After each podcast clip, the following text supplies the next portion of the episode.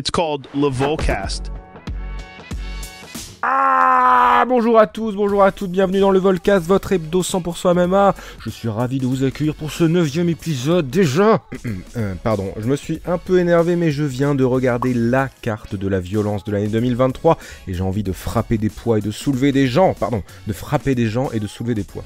c'est mieux. Alors oui, quelle belle soirée cette UFC 295 et c'est d'autant plus beau que souvent quand on parle de carte banger, la promesse est plus belle que la réalité. Rappelez-vous de la carte à Abu Dhabi de l'année dernière, belle promesse, promesses, beau match-up, et puis finalement, on était un peu déçu avant de kiffer la carte au Madison Square Garden quelques semaines plus tard, avec Poirier Chandler et Adesanya Pereira 1. Et eh bien cette année, on est un peu dans le même cas de figure, peut-être parce que le MSG a quelque chose de magique, une sorte de cimetière indien qui ne peut donner que des bangers. Alors les héros ont été nombreux hein, dans la nuit de samedi à dimanche, mais comme je suis un peu chauvin, je retiendrai bien sûr la performance XXL de Benoît Saint-Denis qui se rapproche un peu plus à chaque combat de son destin. Bref, l'UFC 295 Hein, c'était de la bombe et on va essayer de garder un rythme cardiaque normal car maintenant c'est le débrief. Mais avant de commencer, je t'invite à t'abonner à la chaîne de Fight Mind si tu ne veux rien rater de nos analyses. Puis si la vidéo t'a plu, tu peux mettre un like, laisser un commentaire et activer la cloche.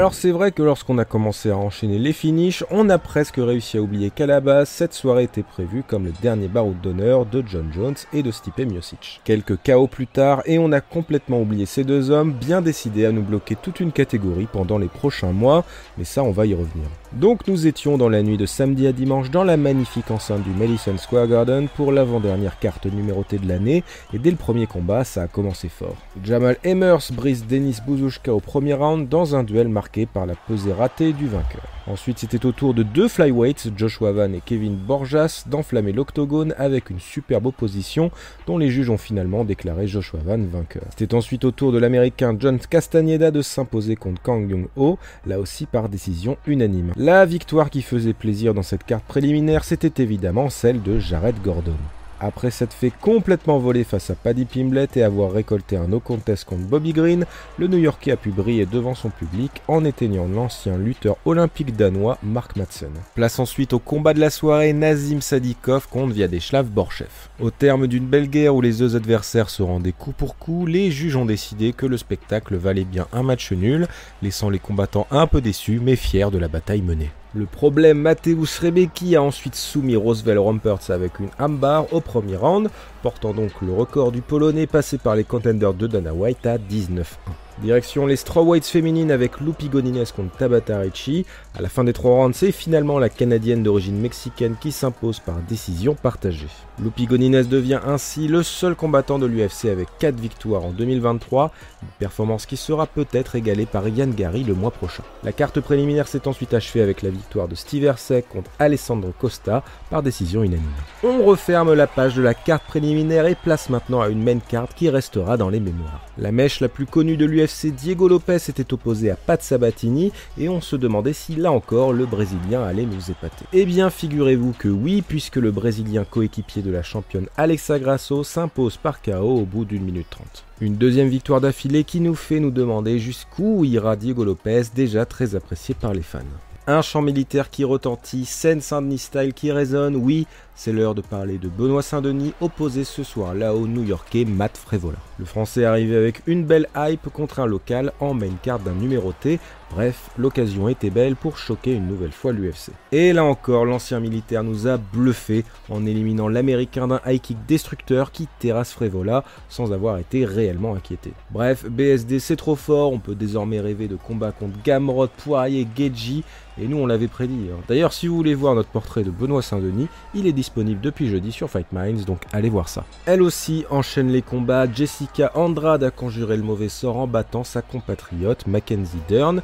La brésilienne termine donc l'année avec deux victoires et trois défaites. Avec l'annulation de John Jones contre Miocic, l'UFC a dû trouver en urgence une solution pour la catégorie des poids lourds. La ceinture intérimaire s'est donc jouée entre le terrifiant Sergei Pavlovich et le phénomène Thomas Pinal, appelé dix jours avant l'événement. Calme, froid, impressionnant, le Britannique a choqué tout le monde en battant le Russe à son propre jeu et en l'envoyant au tapis sans jamais utiliser son excellent JJB.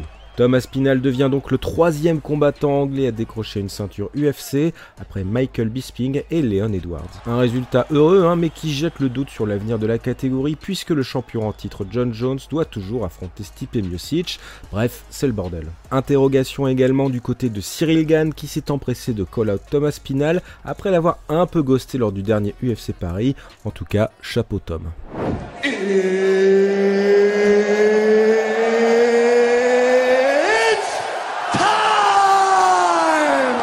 Le main event décidait lui aussi d'une ceinture, celle de la catégorie des light heavyweight. L'ancien champion de la catégorie inférieure, Alex Pereira, était opposé à Yeri Projaska, ancien champion déchu suite à une grave blessure à l'épaule.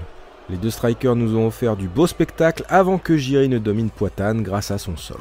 Pourtant, au deuxième round, on a vu que du striking et si finalement Alex Pereira qui met au tapis Jiri sur un contre avant que Marc Godard n'arrête le combat. Alors, early stoppage ou non, hein, donnez votre avis en commentaire, on a hâte de vous lire. Ce succès couronne donc Poitane, ancien champion du Glory à la carrière impressionnante à l'UFC. Le Brésilien devient le seul combattant à assurer le main event de deux événements au Madison Square Garden et réalise l'exploit de décrocher deux ceintures dans deux organisations différentes. Dana White l'a ensuite confirmé en conférence de presse, la suite, ce sera Jamal Hill, un autre champion déchu pour le title shot.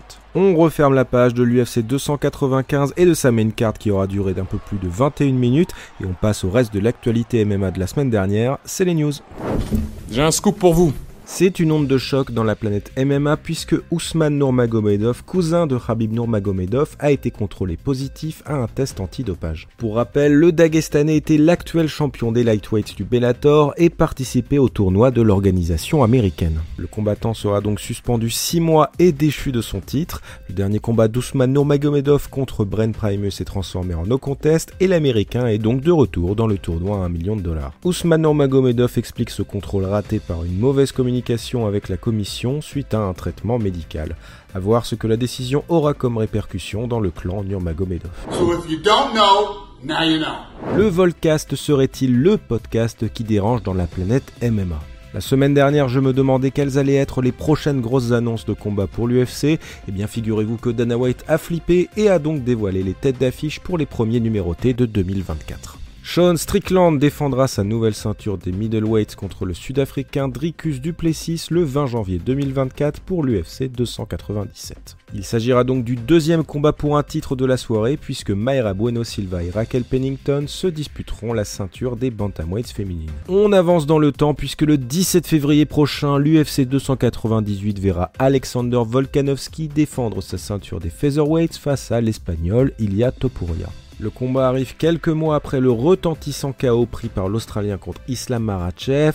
Alex, hein, je veux pas te mettre la pression, hein, mais c'est le jour de mon anniversaire, donc euh, En mars, UFC 299 et Sean O'Malley défendra sa ceinture des bantams contre Chito Vera. L'Américain tentera donc de venger sa seule défaite à l'UFC, une défaite qu'il renie encore aujourd'hui. En avril, UFC 300 donc, et toujours pas de retour de Conor McGregor en vue.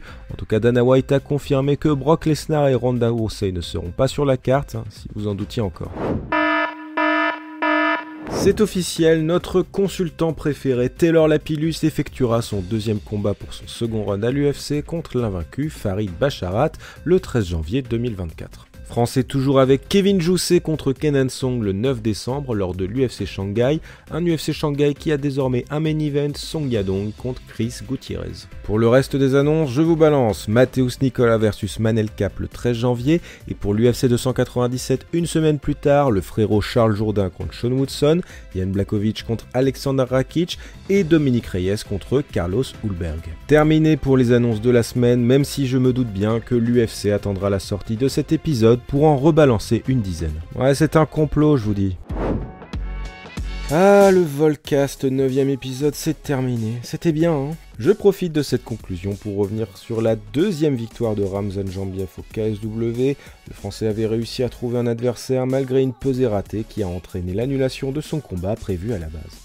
Et d'ailleurs, si vous voulez plus de MMA français, vous allez être servi puisque vendredi prochain, c'est le retour d'Ares après plusieurs mois d'absence. On aura droit à Alexandra Tekena contre Yoni Razafiarizon, Xavier Sou contre Ronnie Bouzy et bien sûr deux combats pour la ceinture. Aïda Yusunov chez les Bantams et bien sûr Baisangour Shamsudinov contre l'Allemand Félix Klinkhammer. Un duel à ne surtout pas rater puisqu'il s'agit peut-être du dernier combat de notre Baki national à Ares. Enfin, faut pas oublier que le gars s'entraîne avec Ramzat Chimaev maintenant. Hein. Sinon, oui oui, hein, il y a bien une carte UFC ce week-end, Brenda Allen contre Paul Craig, une carte passée un peu sous les radars mais qui commence à 23h, donc pourquoi se priver? Bref, je vous donne rendez-vous lundi prochain pour débriefer tout ça. Prenez soin de vous et en attendant, n'oubliez pas. Every Monday, I listen to le Volcast.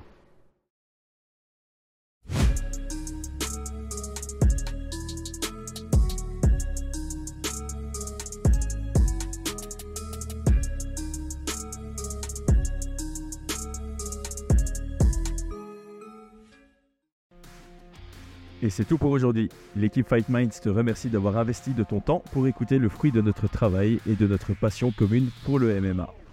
Nous t'invitons à t'abonner à notre podcast et à nous mettre un petit 5 étoiles si notre travail te plaît, ça nous donnera toujours de la force. Et si tu veux donner un petit coup de pouce à notre projet, parle de nous autour de toi, ça contribuera à notre développement.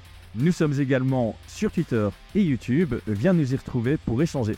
A très vite pour plus de contenu sur l'art de la bagarre.